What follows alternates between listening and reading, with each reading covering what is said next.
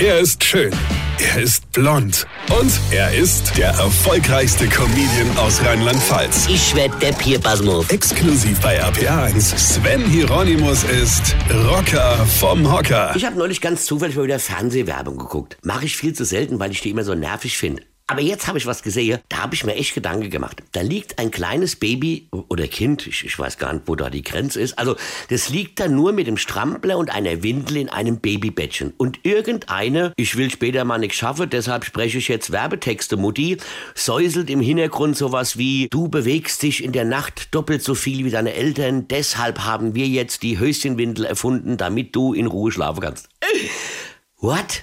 Natürlich bewegt sich dieses Kind doppelt so viele Nacht wie die Eltern. Er ist doch logisch. Dieses arme Kind liegt in seinem Bettchen, hat nur so ein blöde Strampler und eine Windel an.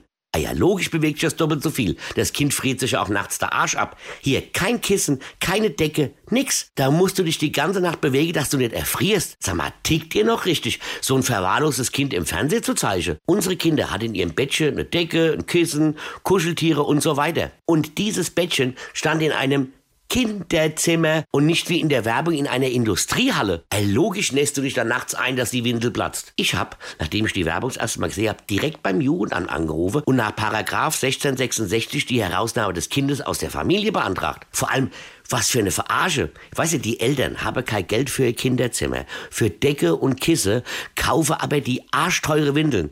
Ach so, daher kommt auch der Begriff her, arschteuer. Freunde, helft diesem armen Kind.